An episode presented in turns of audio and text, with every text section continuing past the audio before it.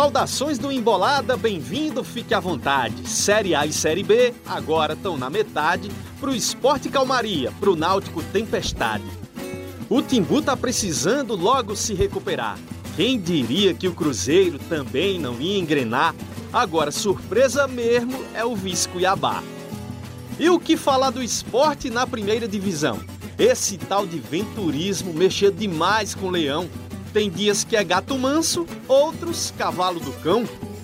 Pernambuco lá em cima, com isso que a gente flerta. E se isso acontecer, alegria é mais que certa. Com Timbu na Série A e o Leão na Liberta. Fala galera que se liga no Embolada, o podcast do futebol de Pernambuco. Chegamos com a edição de número 71 do Embolada, o podcast feito pelo time da Globo aqui em Pernambuco. E Roger Cazé já adiantou para a gente, já destacou o tema do episódio desta semana. Vamos falar da Série B, né? Depois da projeção que nós fizemos antes de começar o campeonato, agora tem essa virada de turno, encerrado o primeiro turno, ainda com algumas pendências, alguns times que precisam jogar para completar os 19 jogos, as 19 partidas, mas já temos aí uma ideia, um retrato, um cenário do que foi esse primeiro turno da Série B do Campeonato Brasileiro. E para participar do episódio, Cabral Neto, nosso parceiro do Embolada, está aqui com a gente. Henrique Fernandes, que também esteve, participou com a gente daquela edição do episódio em que nós falamos, projetamos, demos alguns palpites, indicamos times que seriam favoritos a brigar na parte de cima, ameaçados de rebaixamento. Então a gente vai analisar agora se, se os nossos comentaristas acertaram, erraram, mais acertaram, mais erraram, como é que foi? Nós tivemos lá também a participação do Carlos Eduardo Lino, ele não estará no episódio de hoje, mas nós temos aqui as indicações feitas por ele naquela análise. Um abraço forte, bem-vindo mais uma vez ao Embolada, Cabral Neto e Henrique Fernandes. Um abraço, Rambran, um abraço, Cabral, um abraço a todos. Eu já falo agora da minha aposta no Cuiabá ou espero um pouco mais? Que eu puxei a aposta no Cuiabá, quando nós fizemos a, a, aquela, aqueles prognósticos, né? Antes ainda é. da Série B. E olha o Cuiabá onde está, minha gente. Acertei. Acertou, cravou o Cuiabá e acertou, hein? Cabral, qual foi que desses, dessas suas indicações?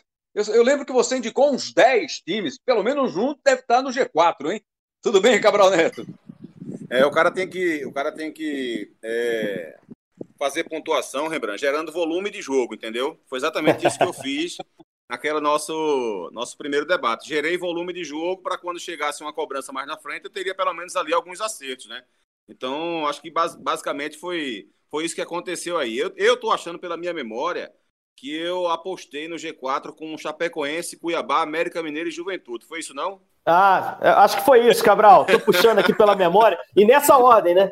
E nessa, nessa hora, você falou que o líder ia ter 40 pontos nessa virada Isso. do turno, uma derrota só, parece que você falou algo assim. O Henrique tem boa memória, tá vendo aí? Impressionante. Vamos começar pelos erros. O maior erro de todos foi apontar o Cruzeiro como um dos times que estariam no G4. É claro que a gente está apenas na virada do turno, ainda tem mais 19 rodadas pela frente, muita coisa ainda para acontecer. O Cruzeiro pode muito bem chegar ao G4, brigar até por título, apesar de, de precisar de uma campanha espetacular, né? fenomenal para ganhar o título da Série B 2020, mas pode chegar sim ao G4. Mas, meus amigos, é a maior decepção desta primeira parte da Série B do Campeonato Brasileiro? Essa campanha do Cruzeiro, terrível campanha do Cruzeiro, Henrique? Acho que tem que ser, né, Rambran? Tem que ser colocado assim, porque a gente fez a ressalva de seis pontos a menos, mas mesmo que a gente, a gente tem que lembrar, o Cruzeiro teve uma punição, a negociação uh, envolvendo o volante Denilson, tomou uma punição que é irreversível, seis pontos foram retirados e não vão voltar. Uh, começou o campeonato com menos seis pontos, recuperou até rápido, né? Ganhou as três primeiras rodadas, rapidinho já tinha pontuação positiva. Mas parou, estagnou no campeonato. Só que se tivesse seis pontos a mais agora, não estaria além do nono lugar, que é muito pouco. É muito pouco, mesmo eh, com, com toda a dificuldade que se tem em começar um campeonato já dever esses pontos. Então, acho que é uma grande decepção. A gente, quando dizia antes do, do campeonato começar que o Cruzeiro era favorito a uma das vagas, uh, a gente estava batendo de acordo com o tamanho da camisa e o orçamento. Me lembro muito bem que o nosso grande Cabral falou: o Cruzeiro tem jogadores que estão jogando a Série B porque é o Cruzeiro, que não, não estariam na Série B se não fosse, estariam na Série A. Se referiu ao Fábio, se referiu ao Léo e foi absolutamente preciso. preciso. Isso é fato. E até estenderia. Marcelo Moreno, próprio Sassá que agora voltou, Marquinhos Gabriel. O elenco do Cruzeiro é um elenco para a Série A, para jogar o campeonato da Série A. Não estou dizendo para conquistar, mas para jogar o campeonato da Série A. Então, esse time tem uma campanha de meio de tabela. Uh, se a gente imaginar que pudesse ter. A campanha de fato tem seis pontos a mais, é uma campanha extremamente ruim. Nesse meio do caminho chegou o Filipão, né? E hoje o contexto do Cruzeiro é um contexto diferente do início do campeonato, do seu mau momento no campeonato. É um time em recuperação. Só que eu não acredito que dê tempo de buscar a arrancada que o Cruzeiro precisa. Eu acho que nessa altura uh, é muito difícil você imaginar não só uma arrancada do Cruzeiro com aproveitamento estratosférico, como uma queda do pessoal que está lá na frente. Até porque tem três lá na frente que estão puxando o percentual de aproveitamento para cima Chapecoense, Cuiabá e América. Mas é a grande decepção, não há dúvida disso. Agora, vai fechar para mim a Série B num contexto bem melhor, pensando no ano que vem, do que começou o campeonato nas mãos do Emerson. Me parece um time em crescimento. Vamos ver se a matemática vai dar a chance ao Cruzeiro de ainda brigar, mas eu particularmente não acredito. E de forma impressionante, Cabral Neto, o Cruzeiro, né, que era apontado por todos como o grande favorito, por tudo, né, por tudo que representa o Cruzeiro, mas apesar dos e apesar dos problemas financeiros, era apontado sim como um dos favoritos. Chega aí essa metade do campeonato fora da zona de rebaixamento, mas uma posição apenas acima da zona de rebaixamento, só que tem time ainda com menos jogos que pode superar e o Cruzeiro fechar efetivamente esse turno na zona de rebaixamento. Mas em 19 rodadas para ficar nisso, Cabral, três técnicos. Começou com o Enderson Moreira, que a gente falava que era um técnico que conhecia bem a Série B, sabia os caminhos, podia muito bem levar o Cruzeiro à primeira divisão. Depois veio o Ney Franco, outro cara também já vitorioso na Série B, e está fechando esse primeiro turno com Luiz Felipe Escolari, campeão do mundo, Cabral Neto.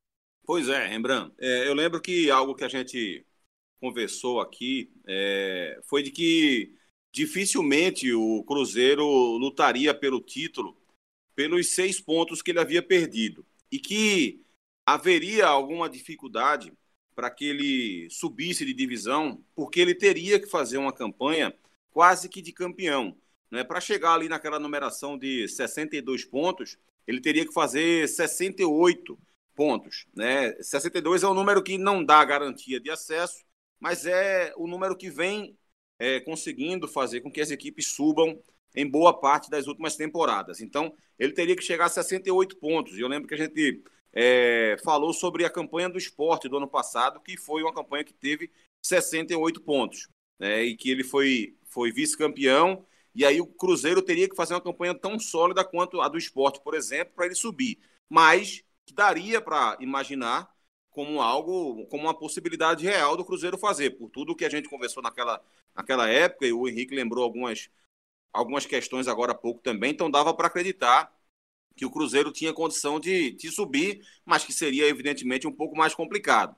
Mas não dava nunca para imaginar que a situação do Cruzeiro seria essa nesse momento, né? podendo fechar realmente o turno na zona de rebaixamento. Eu digo realmente porque a gente nunca vai, vai ter essa certeza mais na frente, né? vai demorar muito para ter essa certeza, digamos assim.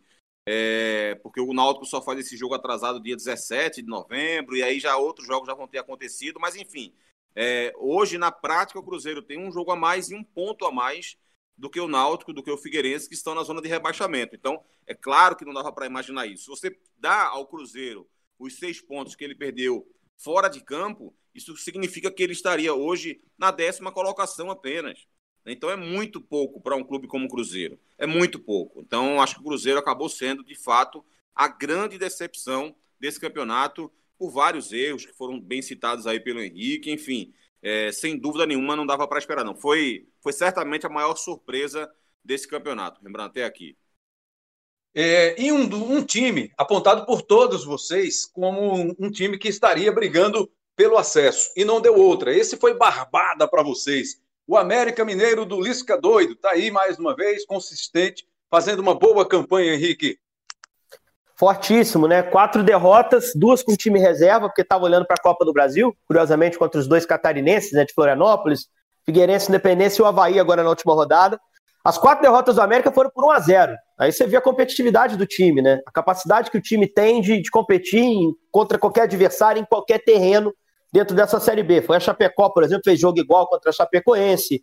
Uh, conseguiu contra o Cruzeiro, né, que era tido como favorito, um, um, clássico em que foi absolutamente dominante lá no início do campeonato, que aliás foi o jogo que desencadeou, uh, agravou a crise técnica do Cruzeiro, né, que depois acarretaria na demissão do Anderson, teve patrocinador, o principal patrocinador do Cruzeiro, que é quem está bancando o Filipão hoje, dizendo em rádio aqui que deveria demitir o Anderson, criando um ambiente, aquele clássico América Cruzeiro criou um ambiente que tirou o Cruzeiro do páreo naquele primeiro momento, depois do bom início, e que deu força ao América do Lisca para crescer no campeonato.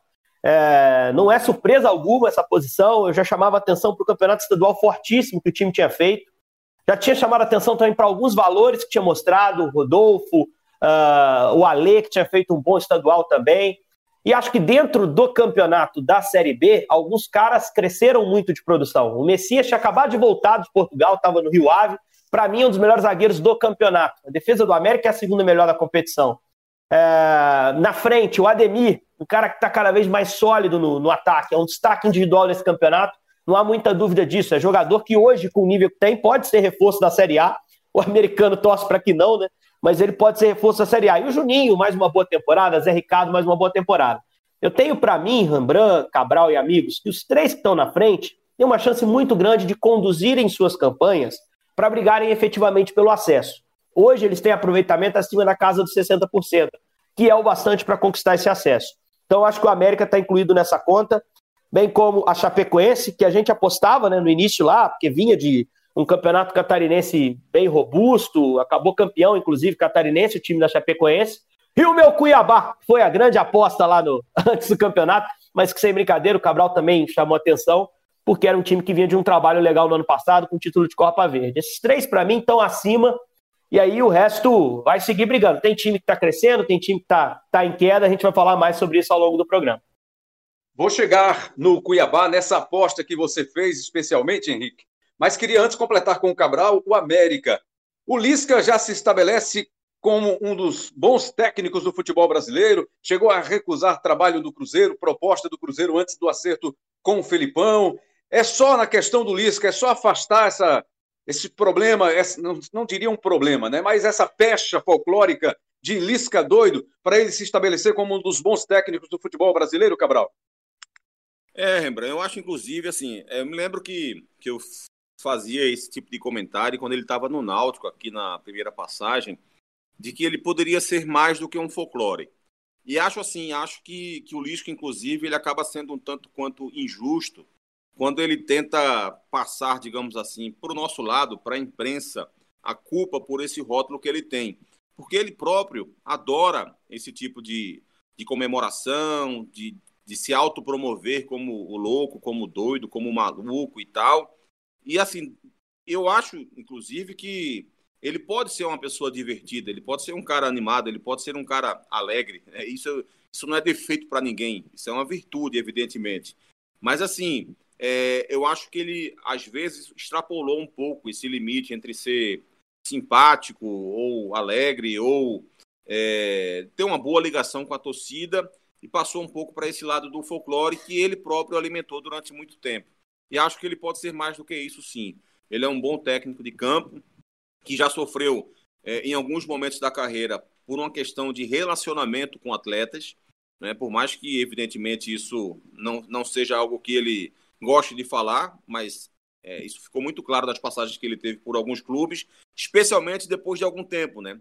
Aquelas coisas que acontecem no futebol, que, que quando, quando a, a imprensa noticia o que houve na véspera de um jogo, por exemplo, que todo mundo nega, todo mundo fica irritado, diz que é mentira da imprensa, e depois de um ano, dois anos, três anos, as pessoas que estavam envolvidas acabam falando sobre o assunto e contam a verdade, e isso aconteceu, por exemplo, aqui no Náutico, quando ele estava começando a carreira dele também, e em outros clubes. Então, acho que ele precisa tentar encontrar um meio termo aí, entre o cara que é divertido, que é alegre, que é bacana, e o cara folclórico, e também ter uma relação melhor com seus atletas. É, me parece que agora no América Mineiro ele está conseguindo de alguma forma ter uma relação melhor com seus jogadores e dentro de campo o trabalho dele acaba fluindo bem. É mais um bom trabalho dele, o time do América Mineiro é muito bem organizado, muito bem arrumado, sofreu alguns, alguns problemas dentro de casa em alguns jogos, né? teve um pouco mais de dificuldade, às vezes, de ganhar um ou outro jogo, perdeu pontos desnecessários jogando dentro de casa, mas ia buscar fora. E também depois,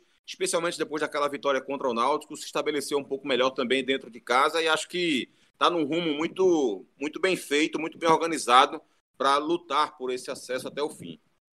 Chegamos a um grande momento, falar do Cuiabá, da aposta do Henrique Fernandes antes de começar a Série B do Campeonato Brasileiro. Cuiabaier, é assim que estão chamando agora o time mato-grossense que está na, na luta, na disputa, na parte de cima da tabela no G4. É, o Cuiabá é um clube empresa, paga em dia, joga em estádio de Copa do Mundo, tem jogadores no elenco com passagem por grandes equipes do futebol brasileiro.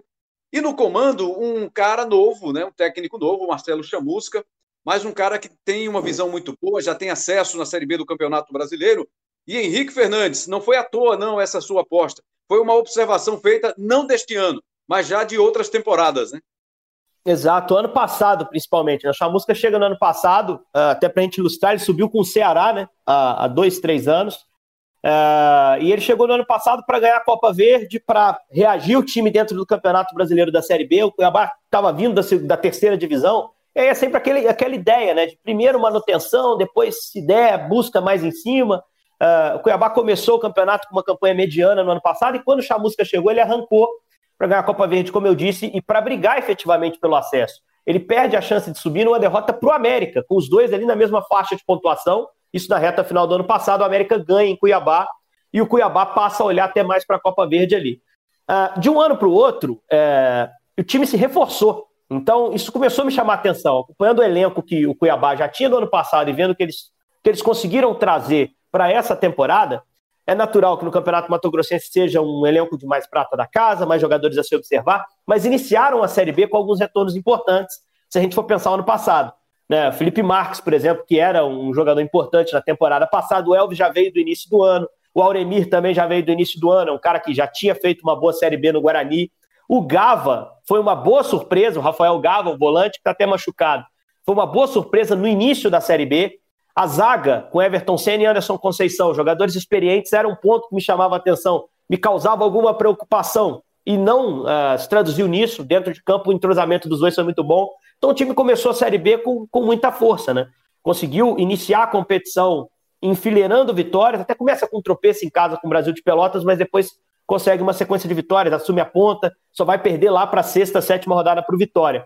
É, e, e, é um time com poucas derrotas no ano, são só três. É, é, um time que é estável dentro e fora de casa e que agora já fez uma segunda janela de contratação dentro da Série B para se encorpar. Trouxe de volta o Jean Patrick, trouxe o Marcinho, que é um meio atacante de qualidade, trouxe o Diego Jardel, que estava lá fora, trouxe o Elton, que estava inclusive no esporte para ser um centroavante, uma opção ao Gênison. Então foi um time, Lucas Hernandes, Nenê Bonilha, que estava no Fortaleza.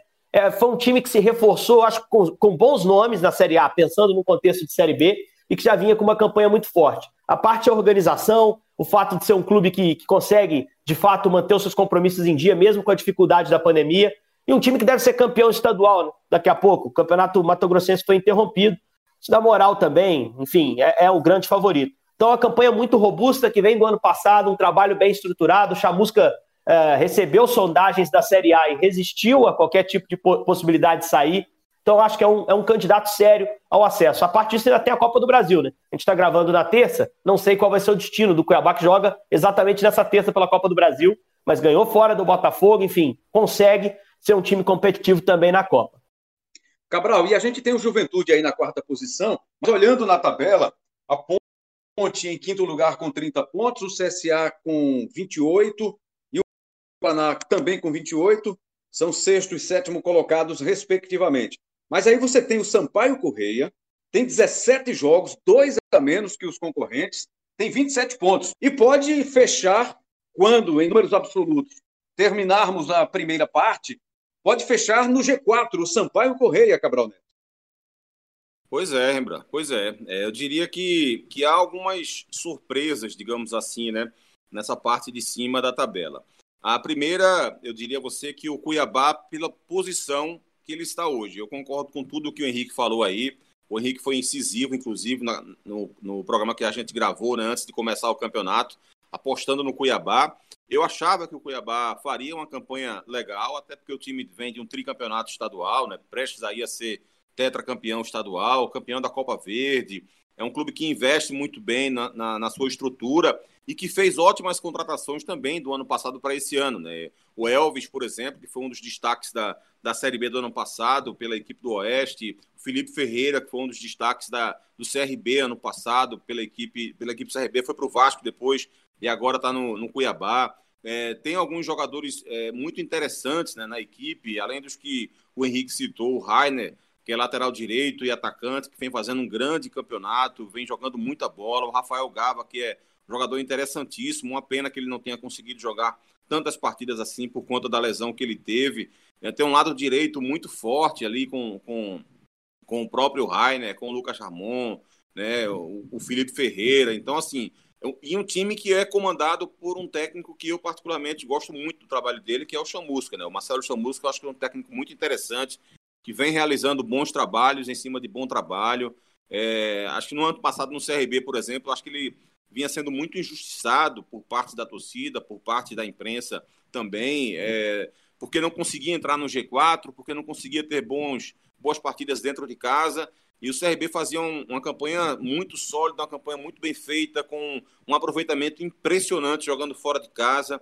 Estava sempre ali rondando o G4 e acho que o Chamusca conseguia tirar daquela equipe até mais do que um treinador comum poderia tirar. Né? E acho que com, com o tempo as pessoas começaram a perceber isso. O Chamusca faz mais uma vez um belo trabalho.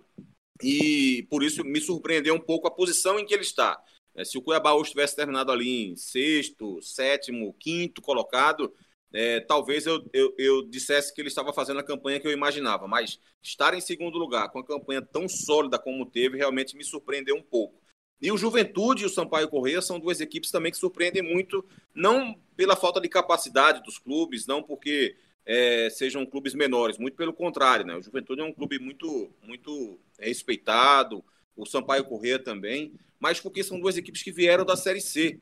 Né? O Náutico foi o campeão da Série C e o Náutico está penando ali hoje na zona de rebaixamento. Enquanto que o Juventude e o Sampaio Correia estão fazendo campanhas muito boas. Né? A Juventude está lá no, no, G4, o Sampaio Correia pode estar no G4, né? tem dois jogos a menos, como você frisou, e ambos estão bem demais nesse campeonato. Só chamar atenção também para essa reviravolta do CSA, né? O CSA começou o Campeonato Brasileiro da Série B, parecia o CSA do ano passado da Série A. Né? Levava pisa de todo mundo, perdendo de uma forma incontestável, e de repente chegou o Moza lá e, e o time é outro, basicamente com o mesmo elenco. O time mudou a configuração, impressionante como vem jogando o time do, do CSA, dentro de casa, inclusive, nos últimos seis jogos. Só o Botafogo de Ribeirão Preto não tomou pelo menos três gols do CSA. Né? O CSA venceu por 1 a 0 apenas o Botafogo, mas em todos os outros jogos né, desses seis, venceu o Cruzeiro por 3 a 1 o Juventude por 3 a 2 o Figueirense por 3 a 0 o Paraná por 4 a 0 o Náutico por 3 a 1 enfim, time muito bem organizado, com alguns destaques individuais, como Rafinha, por exemplo, Matheus Mendes, é, jogadores que cresceram, inclusive, nas mãos do Moza, que não vinham tão bem assim, e ele conseguiu fazer com que esses jogadores crescessem de, de rendimento, é, passassem a jogar um, um, futebol mais, mais sólido, mais confiável, né, como o Giovani, por exemplo, cabeça de área da equipe, que cresceu demais nas mãos do, do Moza, o, o Iago também, volante, que cresceu muito nas mãos dele. Enfim, o time como um todo cresceu demais, né? Boas ideias de jogo, uma transição muito rápida. Não é um time de contra-ataque, mas é um time de transição muito rápida, com o seu goleiro participando do jogo com os pés, é, com construção de jogo, com ideias muito bem é, é, feitas de, de partida, com possibilidades de mudança. Fez um jogo mais reativo contra o Vitória, fez um jogo de maior circulação de bola contra o Havaí. De forma geral, tem esse padrão que eu me referi agora há pouco, mas também demonstra a capacidade de mudar de acordo com o adversário. Paulo Sérgio, que faz dupla função na equipe, né? Ora é centroavante, ora é um meio armador, enfim. Acho que o trabalho do Moza é realmente bem surpreendente e transformou o campeonato do CSA. Né? O CSA estava num cortejo aí protocolar rumo à Série C. Uma campanha é, humilhante, até eu diria, para um clube que vinha da Série A. É, o time tinha é, sofrido 14 gols em oito jogos, tinha feito só seis gols. Já nos últimos 11, 11 jogos, marcou 20 e sofreu apenas 7. Acho que isso dá um pouco da dimensão do crescimento do CSA nas mãos do Moza e ele chega muito forte aí nessa briga, claro, por acesso. Gostaria, Henrique, que você trouxesse a sua visão, a sua opinião à distância sobre a campanha do Náutico até aqui. O Náutico foi o campeão da Série C em 2019, esperava-se pelo menos um campeonato regular, mas a realidade do Náutico é brigar para não voltar para a terceira divisão, Henrique. Exatamente, né? Ele tem, ele pode, ele só não está em aproveitamento na zona de rebaixamento. E falar em aproveitamento é complicado, porque o Cruzeiro tem uma punição em cima, porque tem esse jogo a menos, é, que ele pode vencer naturalmente, que ele pode chegar a ultrapassar o Cruzeiro. Mas é uma campanha fraquíssima, uma campanha é, extremamente preocupante. Já passou por mudança de treinador lá atrás, né? começou a temporada com o Dalpozo, como a gente acompanha, e logo no início do campeonato já saiu para a entrada do Kleina. E o Kleina verdadeiramente não conseguia encaixar o time, né? Eu vejo no Náutico algo que já me preocupava antes do campeonato, o Romulan, que é, é um problema defensivo muito claro. É bem verdade que o ataque também não tem funcionado tão bem pelas peças que tem. Você vê no elenco é, que traz o Chiesa para a temporada, tem o Jorge Henrique, tem o Giancarlo, tem o Eric, que é um jogador que, que já tinha despontado bem em outra temporada. Uh, você tem a impressão de que esse time vai render dentro do Campeonato Brasileiro da Série B, né? Que é um ataque com nomes que eu acho que podem fazer um campeonato de Série B entre os melhores ataques da competição. Só que esses caras não conseguiram dar a resposta. Eu acho que ele teve dificuldade, uh, o, o Kleina, principalmente, que é o treinador que está há mais tempo, para fazer o encaixe, o ajuste ofensivo correto. Acho que o fato do fator campo também, não ter torcida, para alguns times é mais prejudicial. O Náutico sempre teve muita força jogando nos aflitos. É diferente, por exemplo, de você analisar um Cuiabá, que a gente está citando tanto hoje, que é um time de baixa, baixo público. O próprio América não é de encher tanto independência, então sofre menos com isso. Para o Náutico foi catastrófico, porque vinha ali de um acesso com título, iniciaria a Série B com outro tipo de empolgação. Mas a preocupação que eu tinha, que se confirma, é defensiva. Eu acho que é um time que defensivamente não passa a segurança. E na Série B, a primeira lição tem que ser você não perder tanto. Você tem que ser um time capaz de, de, de conseguir ali manter uma, uh, manter uma sequência de, de, resultados de pontuação. O Náutico só conseguiu isso no início do campeonato. No início do campeonato, sim. Perdeu ali no início, se não me engano, a primeira rodada é uma derrota contra o Havaí, depois o time inseta uma sequência sem derrota. Só que depois disso começa a ser um time facilmente batido. E aí não tem uh, campanha que resista a isso, né? Mas está abaixo até do que, do que se poderia admitir. Né? Não dá para o Náutico ser rebaixado novamente, Rambran, porque uh, já foi uma dureza estar na Série C recentemente. É, eu vejo, para mim, naturalmente, Náutico, Santa Cruz, Esporte, tem que ter dois na Série A e um, no, no máximo, na pior das hipóteses, na Série B. E o Náutico, nesse momento, corre um risco sério. Não sei como vai ficar a situação do Clay, na curto prazo, principalmente, porque, evidentemente, à medida que o tempo for passando, se não houver uma reação, pressão só vai aumentando, a gente sabe como as coisas funcionam. Essa tem que ser a realidade do Náutico, Cabral. Pensar em não cair Completamente, Embran. Nesse momento, não, não tem como pensar em outra questão, não. Não só pela pontuação do Náutico, mas pelo futebol que ele vem desenvolvendo. Porque, veja, é, até exemplificando esse problema aí do ataque do Náutico, que o Henrique passou tão bem, um time que passou cinco jogos sem fazer um gol. Né? Então, isso chama muito a atenção.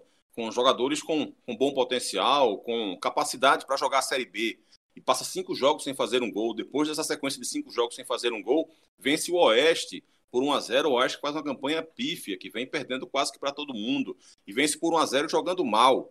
Depois empata com o Cruzeiro num jogo até que ele conseguiu um certo controle no segundo tempo, conseguiu marcar muito bem o Cruzeiro no segundo tempo, mas ali num vacilo tomou um gol no final. Foi um, um jogo pouco criativo, mas de boa marcação. E na sequência engata outro jogo ruim, tomando um 3 a 1 de virada para o CSA, com o CSA jogando muito melhor do que o Náutico. Então, é, é, é evidente que não só pelos resultados, mas sobretudo pelas atuações que o time vem vem, vem tendo no campeonato. Né? Por enquanto, o time não mostra um poder de reação. Porque a gente poderia estar aqui discutindo: olha, o Náutico está na zona de rebaixamento, mas nos últimos dois, três, quatro jogos começou a mostrar uma reação, começa a jogar um pouco diferente. A gente não vê isso. Não há essa perspectiva de melhora nesse momento, nesse instante. O Náutico não dá essas respostas para a gente, não dá esse indicativo para a gente.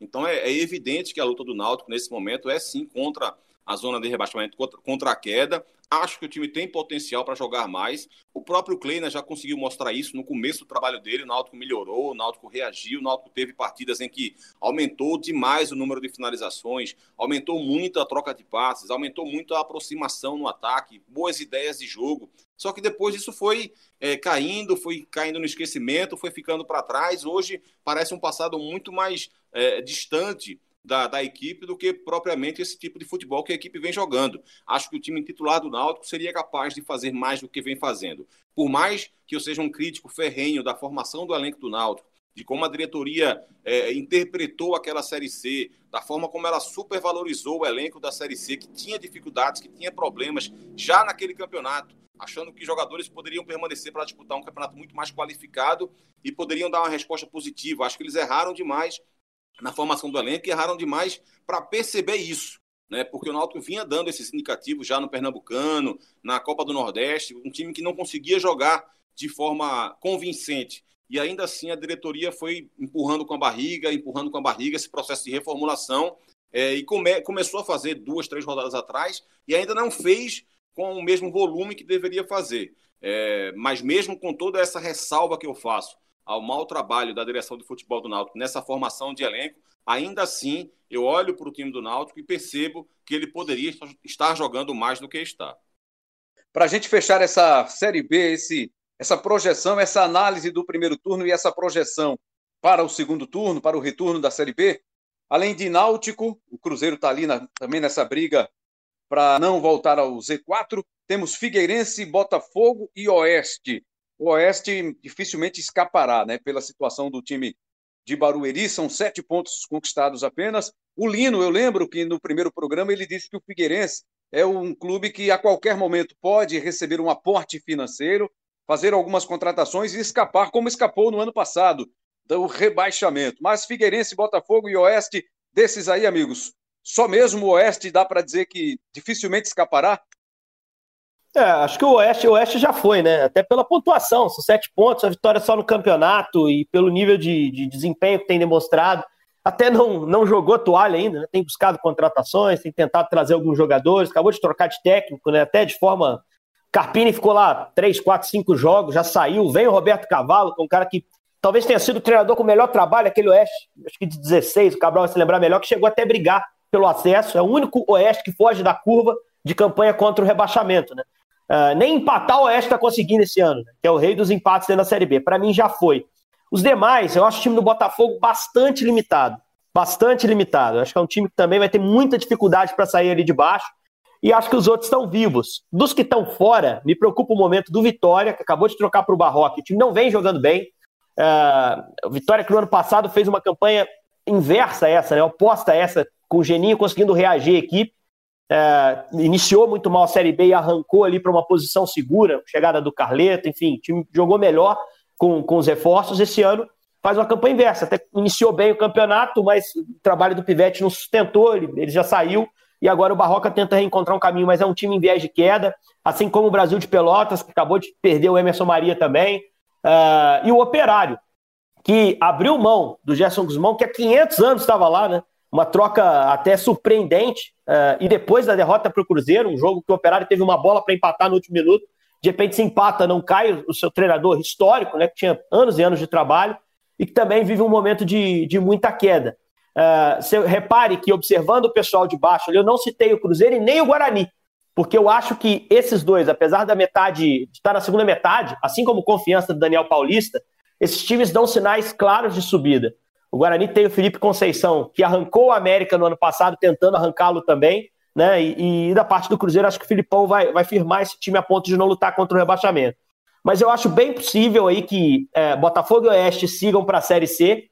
Uh, Náutico e Figueirense talvez briguem até o final efetivamente. E tem esses aí que estão em queda: Operário, Brasil e até o Vitória, como outros candidatos aí a lutar contra o rebaixamento. Complete, Cabral. Lembrando, achei o, raio-x do, do Henrique muito preciso. É... Pouquíssimo para acrescentar em relação ao que ele falou. Também acho que é, o Operário está numa situação bem preocupante, né? Uma vitória só nos últimos 10 jogos. O time até havia começado bem. É, o Vitória também acho que é, fazia jogos até, por mais que o torcedor do Vitória tivesse muita, muita chateação, muita irritação com o Pivete, é, eu, eu achava que o time do Vitória era um tanto quanto organizado e achava que a culpa é, do time estar naquela situação era muito mais por erros individuais do que propriamente coletivo, mas Pivete sem muito histórico, né, sem, sem muita força é, do passado dele, do trabalho que ele, vinha, que ele já havia realizado, acabou não tendo força para permanecer no clube. Então isso acabou dificultando muito o trabalho e o Vitória está dando demonstrações aí que de repente o problema de fato não era não era o comando técnico da equipe. É, então realmente é uma situação preocupante. Mas acho que, que assim o que, o que pode facilitar a vida desses dois clubes é que o Botafogo de Ribeirão Preto vem jogando muito mal, o Figueirense também vem jogando muito mal, o Brasil de Pelotas está numa queda realmente bem assustadora.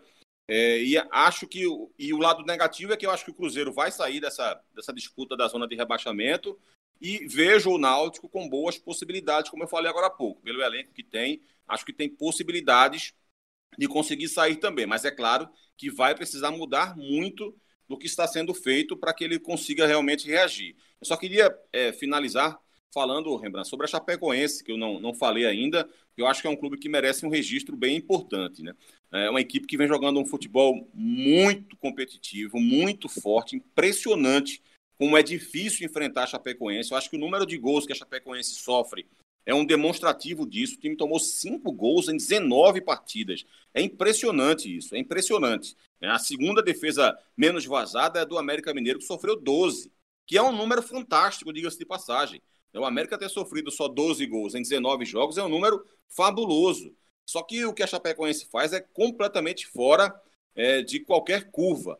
É um time muito bem treinado pelo Humberto Lousa, é um time com muita capacidade, com bons jogadores, né, como o Vini Locatelli, que vem jogando muito bom, a Selmo Ramon passa por uma boa fase, né, o João Ricardo mais uma vez faz um grande campeonato, o Henrique conhece tão bem, né, o João Ricardo com boa história no América Sim, Mineiro. muito seguro. Exatamente, e faz mais uma vez um campeonato nesse nível, né, de, de muita segurança. É, enfim, zagueiros também em, em, em, bom nível. Alan Ruschel jogando um grande futebol na lateral esquerda. Uma equipe com boas ideias, com boa técnica, com muita força defensiva. É um time que, que joga com muito cruzamento na grande área, é verdade. Às vezes simplifica a jogada, mas não é um futebol, digamos, tão rebuscado. Mas é um futebol muito preciso, muito consciente, com poucos erros de passe é, com muita finalização, gerando volume de jogo, seja com cruzamento, com chute de fora da área, com bola na diagonal, que normalmente sai na frente do adversário e aí todo adversário sofre demais para enfrentar essa dura marcação que tem a Chapecoense. Acho que um jogo que serve como um grande é, símbolo do que é esse, esse time da Chapecoense, que é, evidentemente até foi um, um jogo um pouco fora da curva em termos de gols que a equipe faz, mas é, que demonstram bastante essa capacidade que a equipe tem de se defender e de jogar também, que foi a goleada que, que a Chapecoense impôs à Ponte Preta. É, a Ponte Preta chegou como. A, a, acho, que, acho que era o ataque mais positivo naquela ocasião, ou o segundo ataque mais positivo, quando enfrentou a Chapecoense alguns jogos atrás, e tomou um 5 a 0 jogando dentro de casa. É um time que está aí, que perdeu para o Cuiabá apenas na, na sexta rodada, de lá para cá não perdeu para mais ninguém. Então a Chapecoense faz um, um campeonato de voo muito seguro, um voo de cruzeiro para voltar para a Série A.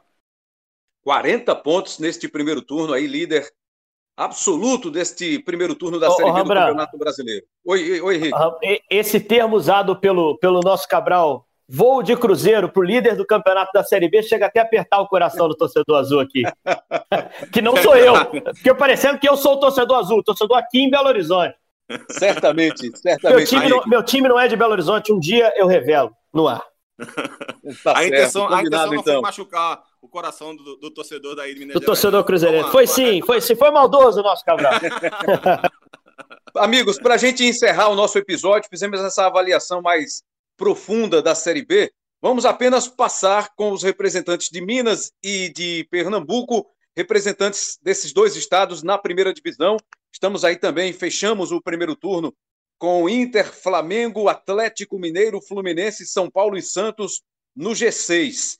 e o esporte aparece em nono lugar. Olha só a situação do esporte, muito boa, né? Já que a previsão antes de começar o campeonato não era das melhores para o time do esporte, por causa de todos os problemas financeiros vividos pelo time rubro-negro. Mas o Atlético, começando para finalizar com você, Henrique, o Atlético patinou nas últimas quatro rodadas e perdeu a oportunidade de assumir a liderança isolada do campeonato. Ainda pode chegar porque tem um jogo a menos, mas vem de quatro resultados ruins. O Atlético Mineiro do São Paulo, Henrique. É, ainda pode ser o, melhor do primeiro turno, mas é aquela história que o Cabral falou mais cedo quando se referia à, à Série B com esses jogos a menos. Né? A gente nunca vai saber. E nem vai se importar, porque ainda tem muita coisa para acontecer. O jogo do Atlético contra o Atlético Paranaense nem foi marcado ainda, né? Que é o jogo que ele deve, o jogo no Mineirão. Mas depende do, do Furacão sair das Copas, aí sim vai ter uma, uma brecha no calendário maluco que a gente vive. Uh, acho que pior do que ter rateado, né, ter derrapado nos resultados, o, o, o Rambran, foi, foi a atuação contra o Palmeiras. Né? A atuação contra o Palmeiras foi uma atuação pobre, um primeiro tempo abaixo do que o time de São Paulo vinha mostrando. O São Paulo, ele, ele até. É, o que a gente pode criticar do modelo de jogo dele nos jogos recentes é uma certa irregularidade dentro das partidas, né? Um tempo muito forte, por exemplo, contra o Bahia em Salvador, um segundo tempo fraco, contra o Fluminense o inverso, um primeiro tempo que o time foi pobre, no segundo uh, o time se encaixou no jogo. Contra o Palmeiras a gente não viu isso em momento algum. Para não ser totalmente pessimista e não, não, não correr o risco de ser injusto, no início do segundo tempo o Galo até teve ali algumas possibilidades contra, contra o Palmeiras, mas nada muito claro, assim. É, não apareceu o jogo do Atlético que a gente tinha visto em outros jogos e que tinha tornado até alguns resultados dessa sequência de tropeços meio injustos, de certa maneira. Contra o esporte, o volume foi muito grande, vocês viram o jogo. Uh, poderia ter uma bola que o Luan Poli pegou entrado e o jogo teria uma história diferente. Uh, contra o Fluminense, o Muriel saiu como o melhor jogador. Mas contra o Palmeiras, não. Foi uma derrota absoluta, uma derrota que o Palmeiras soube o que estava fazendo o tempo todo e, e, neutralizou como poderia o Atlético e ainda conseguiu aproveitar o contra-ataque para matar o jogo. Mas está no páreo pelo título. Eu acho que é um campeonato de oscilação. O Galo fazia esse jogo na segunda-feira, sabendo que Inter e Flamengo estão à frente, eles tinham perdido na rodada uh, também. Né? O Inter para o Corinthians, que vinha mal, o Flamengo tomando um 4x1 para o São Paulo, que cresce no campeonato. Eu acho que está na briga pelo título. Ainda precisa buscar no mercado alguma coisa. Uh, o time tem o segundo melhor ataque do campeonato, se pede muito um centroavante. Eu não acho que uh, seja indispensável para voltar a produzir ofensivamente a chegada de um centroavante, mas pode ajudar. É uma opção a mais nesse momento em que o Sacha teve queda de desempenho, que o Marrone foi tentado em São Paulo e não foi bem. Então pode ser que uh, trazer uma peça com essa característica no mercado encorpe o time. Mas acho que mesmo sem o centroavante, amigos, é, é um time capaz de brigar pelo título. Sempre lembrando que é um primeiro ano de trabalho de São Paulo ah, houve um investimento gigante. Sim, porque esse time começou do zero. São Paulo queria jogadores com uma característica muito específica. Ele achou pouco disso no elenco. Então é um time montado praticamente do zero num primeiro ano de trabalho. Pode até conquistar o título, mas isso é fora da curva, não é o normal. Jorge Jesus não é regra, é exceção. Acho que o torcedor atleticano pode se animar muito mais se tiver paciência com o time para o ano que vem, que deve manter o investimento, tomara, consiga manter o São Paulo, que para mim é um ótimo técnico, e ele vai ter um conhecimento melhor do elenco, uh, se Deus quiser, com o público também no estádio para encorpar o time. Acho que a temporada que vem pode ser uma temporada mais forte para o Galo. Henrique, a gente agradece demais a sua participação. Você tem outros compromissos, outros podcasts para participar. Um abraço a todos os nossos amigos, colegas aí de Minas. E é sempre bom contar com você, Henrique. E é sempre bom participar, vocês sabem que é um prazer. Eu normalmente ajusto o horário aqui, são muitas demandas, ainda bem, produzindo bastante, tanto vocês aí quanto a gente daqui.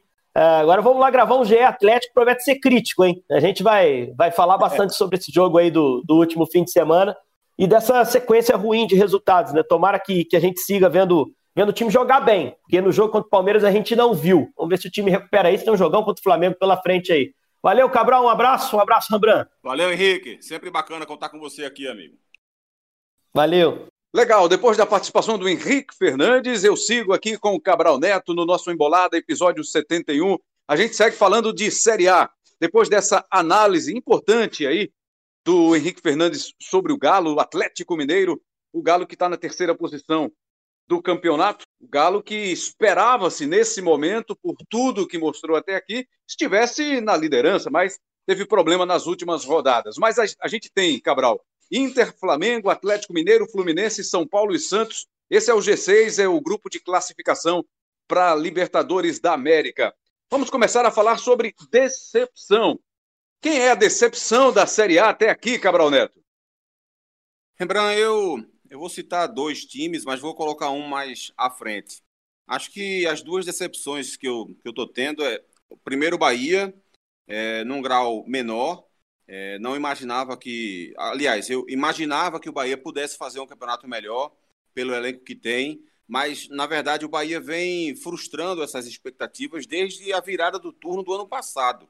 Ele fez um belo primeiro turno com o Roger Machado, mas caiu muito de rendimento no segundo turno e esse ano também vem muito mal né, nas competições que vem disputando até aqui. E mesmo com a chegada do Mano Menezes, a equipe não parece reagir é, em termos de resultados. E por isso está ali tão próximo da zona de rebaixamento, tem a mesma pontuação que Curitiba e Bragantino.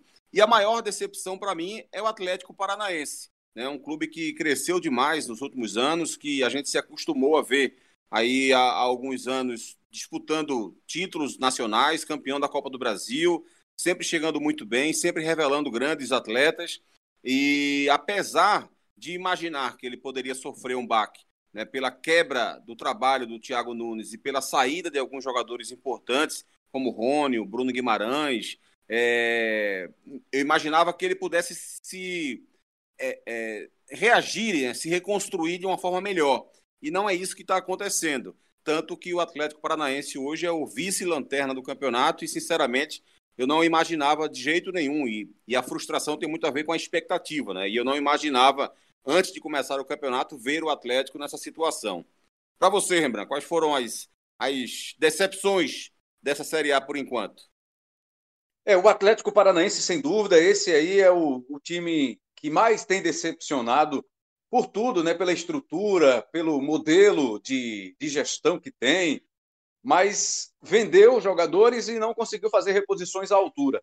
E essa situação do Atlético Paranaense é realmente preocupante. O time tem Libertadores da América ainda pela frente. Nesse momento que a gente está batendo esse papo aqui, ele já pode ter, se você estiver ouvindo, de repente, já depois do jogo da quarta-feira da volta contra o Flamengo, já pode ter sido eliminado da Copa do Brasil, vai ficar aí com as atenções voltadas. Dificilmente vai passar pelo River, né? Pelo River Plate no campeonato, na Copa Libertadores da América, e aí acho que vai focar, vai ter suas atenções voltadas para o Campeonato Brasileiro para evitar o pior, que seria o rebaixamento. Esse, sem dúvida, aí é o time que tem mais decepcionado, ou decepcionou até agora, neste primeiro turno do campeonato. Eu ia, podia até falar aqui de Corinthians, né? mas o Corinthians acabou dando uma reagida agora nas últimas rodadas com Wagner Mancini, mas é o Atlético Paranaense, sem dúvida nenhuma, Cabral Neto. E a surpresa positiva? Conta aí pra gente. Rembrandt, eu diria para você que, que para mim, é, no mais alto grau, o Inter, é, não que eu achasse que o Inter iria fazer um campeonato ruim, mas não imaginava que ele tivesse força é, para terminar o turno na liderança do campeonato. É, com 35 pontos, a mesma pontuação do Flamengo, três pontos na frente do Atlético Mineiro, que tem um jogo a menos, então no máximo o Atlético teria hoje também 35 pontos. É, acho que dos três, é o, o elenco mais desequilibrado. Né? O Flamengo e o Atlético Mineiro têm muito mais possibilidades. Isso demonstra uma grande capacidade no trabalho do Eduardo Cudê. É, por mais que a equipe, por exemplo, a gente está gravando na quarta-feira, ele se classificou né, contra o Atlético Goianiense, não fez um bom jogo, é, vários atletas foram poupados. O Thiago Galhardo até chegou a sentir uma lesão, começou no banco de reservas, entrou, fez um gol, mas acabou sentindo uma lesão. A gente não sabe quanto tempo ele vai ficar fora ainda. É, enfim, mas mesmo assim, mesmo tendo sido derrotado também no final de semana para o Corinthians por 1 a 0 acho que o time faz um grande campeonato, exceto pela, pela oscilação grave que teve no mês de setembro. O time se reestruturou novamente, um time muito bem organizado é, que se defende muito bem, é, que tem boas opções individuais, que perdeu jogadores importantes como Guerreiro, Savarino, Bosquila recentemente, e ainda assim se mantém atuando em bom nível. Então eu diria que a grande surpresa para mim foi o Internacional. E você? Vai nessa eu fico também com o Fluminense. eu Fluminense. fico com o Fluminense, Cabral. Eu, eu, eu, tava, eu, tava, meio em dúvida, viu, Rembrandt, entre, entre os dois, mas o Fluminense eu acho que é uma ótima lembrança, sem dúvida alguma. É, porque o Inter, eu, eu, eu, concordo com você também, é uma surpresa boa no campeonato, porque está brigando pau a pau, ponto a ponto aí com o Flamengo, com o Atlético Mineiro. Grandes investimentos. O Inter também tem um grande investimento, um técnico muito bom, um estrategista, um argentino, o Eduardo Cudê, que está fazendo uma diferença grande e está com um cara aí fazendo gols a toda hora, né? Todo instante, mas essa preocupação agora da lesão que você bem lembrou do Thiago Galhardo. Agora o Fluminense, pelos problemas financeiros, pelo pouco investimento, pelos jogadores que não são jogadores ainda de expressão e aqueles que são, aqueles já mais rodados, Paulo Henrique Ganso, Nenê fazendo um campeonato maravilhoso até aqui, Paulo Henrique Ganso que tem algumas oportunidades, mas não é aquele Paulo Henrique Ganso que a gente pensou que ele seria, como foi lá no Santos, né, muito tempo atrás. Mas é um time que está surpreendendo positivamente hoje está na quarta posição. É mesmo uma posição surpreendente. Tem 32 pontos em 19 jogos, está junto com o Atlético na pontuação, com um jogo a mais, e a três pontos apenas de Flamengo e Internacional. Eu vou pelo caminho aí do Fluminense. Esse, na minha opinião, é o time que tem surpreendido positivamente. Oi, Cabral. É, e, e, mais, viu? Para acrescentar ainda mais aí na, na, na, na sua ideia de, de, revelação, digamos assim, do campeonato, é, perdeu jogadores importantíssimos, né? O Evanilson foi negociado, saiu do clube, o Gilberto também, que era um jogador fundamental, muito importante para a estrutura da equipe, o próprio Matheus Alessandro também. Então, enfim, é, jogadores importantes da equipe, né? Jogadores que, que eram úteis. O Matheus Alessandro, evidentemente, não na mesma é, importância que o Evanilson e o Gilberto, principalmente, mas o Odair Helma conseguiu reestruturar sua equipe é, e faz realmente um, uma, uma Série A muito bacana. E desde aquela derrota para a equipe do esporte, que a equipe não, não, não, não joga mal e não perde nenhuma partida do Brasileirão. Né? Porque ele depois chegou a perder para o Atlético Goianiense, mas aí foi pela Copa do Brasil, pelo Brasileirão, já se vão aí oito rodadas que ele não perde para ninguém. Então faz um grande campeonato mesmo. E eu já emendo que, para mim, o craque do campeonato até agora é Thiago Galhardo, pelo artilheiro que se tornou nessa mudança de função depois da saída do Paulo Guerreiro, né, por lesão. E aí o homem aproveitou as oportunidades, tem aproveitado bem as oportunidades, e para mim, a gente às vezes escolhe o craque, né? Muitas vezes pelo seu valor técnico, pelo que ele joga, pelo que ele representa, pelo que ele faz com a bola nos pés, pela armação de jogo, pela construção de jogo. Mas nesse caso, por não ser um jogador da função e ser artilheiro, para mim até agora o craque é Thiago Galhardo, Cabral. E para você? Também, Rembrandt, também. Thiago Galhardo, para mim, o craque do primeiro turno. Jogador que interfere demais na, no ataque da equipe do Internacional, que cria boas jogadas, né? até por ser meia, então ele acaba sendo um grande construtor de jogo também.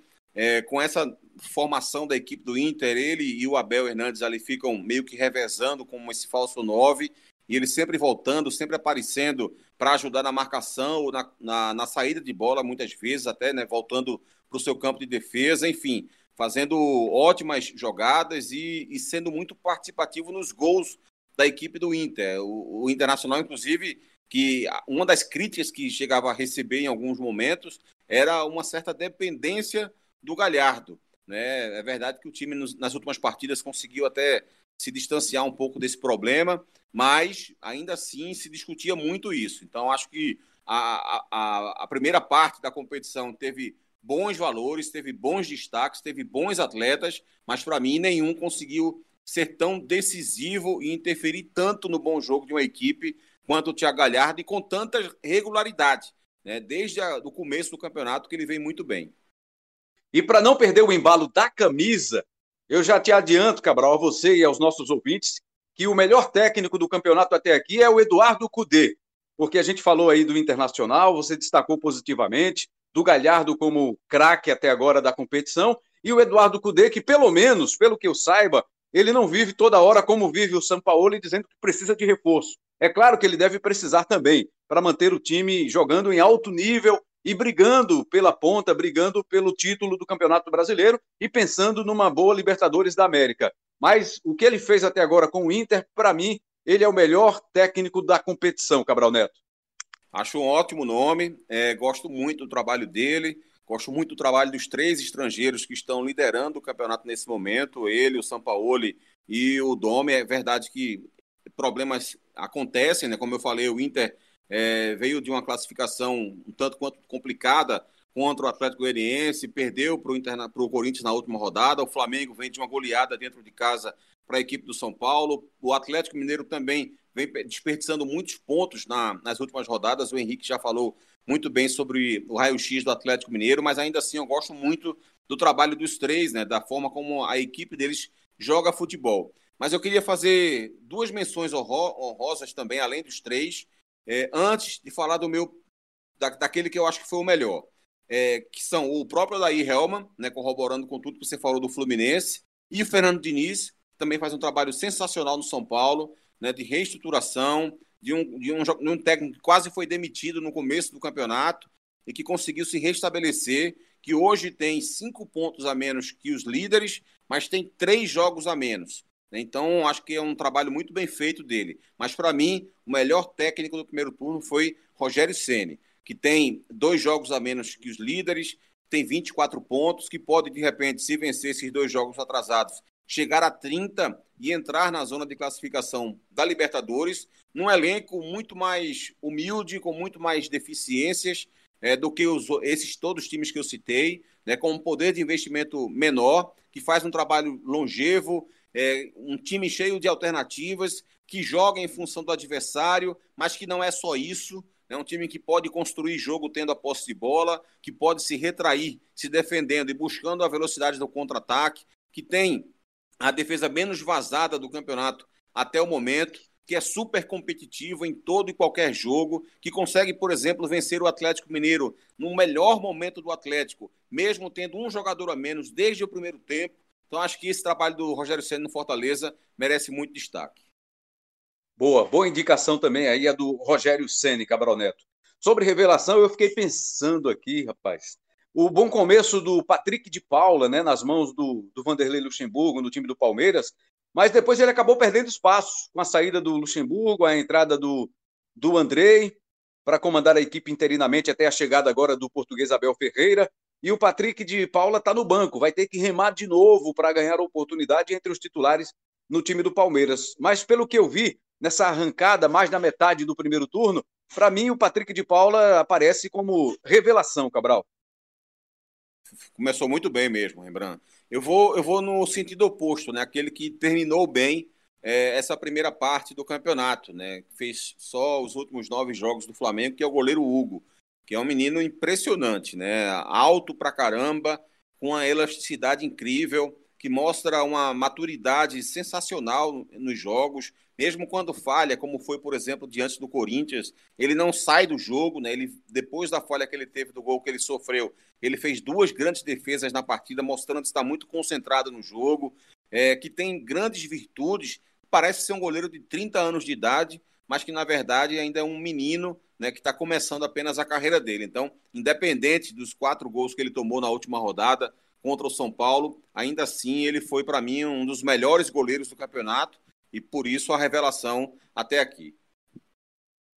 Se você não se incomodar, como nós não fizemos seleção da Série B, não vamos fazer também seleção da Série A nessa virada de turno. Vamos deixar para um programa final de campeonato. Tudo bem para você? Combinadíssimo, Rembra, combinadíssimo. Agora eu quero, você não pode deixar de, de emitir uma opinião sobre o esporte, a campanha que faz o esporte até aqui, nessa virada de turno. O técnico Jair Ventura conseguiu deixar o time nesse final de primeiro turno numa posição boa, em nono lugar com 24 pontos. Um time que antes de começar o campeonato, né, a gente falava, todo mundo falava que a situação do esporte era brigar para não cair. Pareceu isso em alguns momentos, depois veio a saída do Daniel Paulista, a chegada do Jair Ventura. O time não foi bem nas últimas rodadas, mas essa vitória sobre o Atlético Paranaense deixou o esporte na primeira página da classificação, Cabral. Campeonato surpreendente, Rembrandt. É, antes de começar o campeonato, eu não imaginaria de forma nenhuma que ele terminaria o primeiro turno na primeira página do campeonato. É, me parecia que o esporte jogaria é, esse campeonato brasileiro quase que de forma protocolar, é, como, como apenas uma escala para voltar à Série B. é, não estava conseguindo acreditar que o esporte seria capaz de permanecer na Série A, e se permanecesse na Série A, seria ali nas últimas rodadas, no último jogo, sabe? Na, na, no critério de desempate, ficando na 16 colocação com muito suor. É, mas, a partir da chegada do Jair Ventura, o esporte se transformou. Né? O esporte ainda é um time que, evidentemente, tem suas limitações e nenhum treinador do mundo conseguiria fazer algo diferente disso. Né? Por mais competente que fosse, é, é, por mais que o técnico seja muito competente, ele consegue fazer o time jogar de forma diferente e parecer outra equipe, como Jair Ventura fez, colocar um time em outro estágio, mas ele também não é milagroso para transformar essa equipe na melhor do campeonato. Nem Jair, nem nenhum técnico conseguiria fazer isso. Acho que o trabalho do Jair é sensacional. Né? O, o esporte conseguiu fazer partidas muito, muito interessantes, como foi diante do Corinthians, por exemplo, como foi o primeiro tempo diante do Fluminense, como foi o empate contra o Palmeiras fora de casa, a vitória diante do Grêmio, nem se fala. Né? O esporte poderia, inclusive, ter mais pontos se não fossem vacilos individuais, como os que foram cometidos contra o Palmeiras, contra o Curitiba. Enfim, acho que o time do esporte poderia até ter maior pontuação se não fossem essas dificuldades individuais. Então, o trabalho é, é muito bem feito. Acho que abriu uma outra perspectiva para o esporte. E quando eu falo outra perspectiva, eu não quero gerar nenhum tipo de expectativa errada no torcedor. Eu não estou me referindo à vaga na Libertadores, por exemplo, mas acho que o esporte pode ter um, um campeonato muito mais sossegado é, e fugir do rebaixamento com algumas rodadas de antecedência. E aí, estando fora da zona de rebaixamento nas últimas rodadas, é claro que a Sul-Americana se torna algo mais factível para a equipe. Mas seria interessante também que a direção do esporte desse uma resposta para o Jair, conseguisse reforçar o seu elenco para, de fato, o esporte poder sonhar mais alto, lembrando. Esse Cabral é gigante, é cirúrgico, é preciso. Cabral Neto, sou seu fã, hein? E eu, seu desde criancinha, viu, Rembrandt? Você é fera demais. Desde as Valeu, Cabral Neto. Na, da, da época da Rádio Clube de Pernambuco, Rembrandt. Opa, valeu, boa lembrança. Cabral Neto, estivemos juntos aí no episódio 71 do Embolada. A produção do programa é de quem, Cabral? De quem, Cabral? Nosso querido Daniel Gomes, todo campista. O DG. o DG, o craque que joga em todas as posições. Edição do Embolada Elias Roma Neto. Esse aí é simplesmente paciência e competência. O CEO é Lucas Fittipaldi. Coordenação de podcasts no GE do Rafael Barros, gerência de podcasts do André Amaral. Para você que acompanhou, muito obrigado. ge.globo barra embolada para você acompanhar, para você ouvir, para você curtir a qualquer hora, em qualquer lugar, fazendo o que você quiser. Obrigado pela sua audiência e até o próximo episódio. Valeu, galera!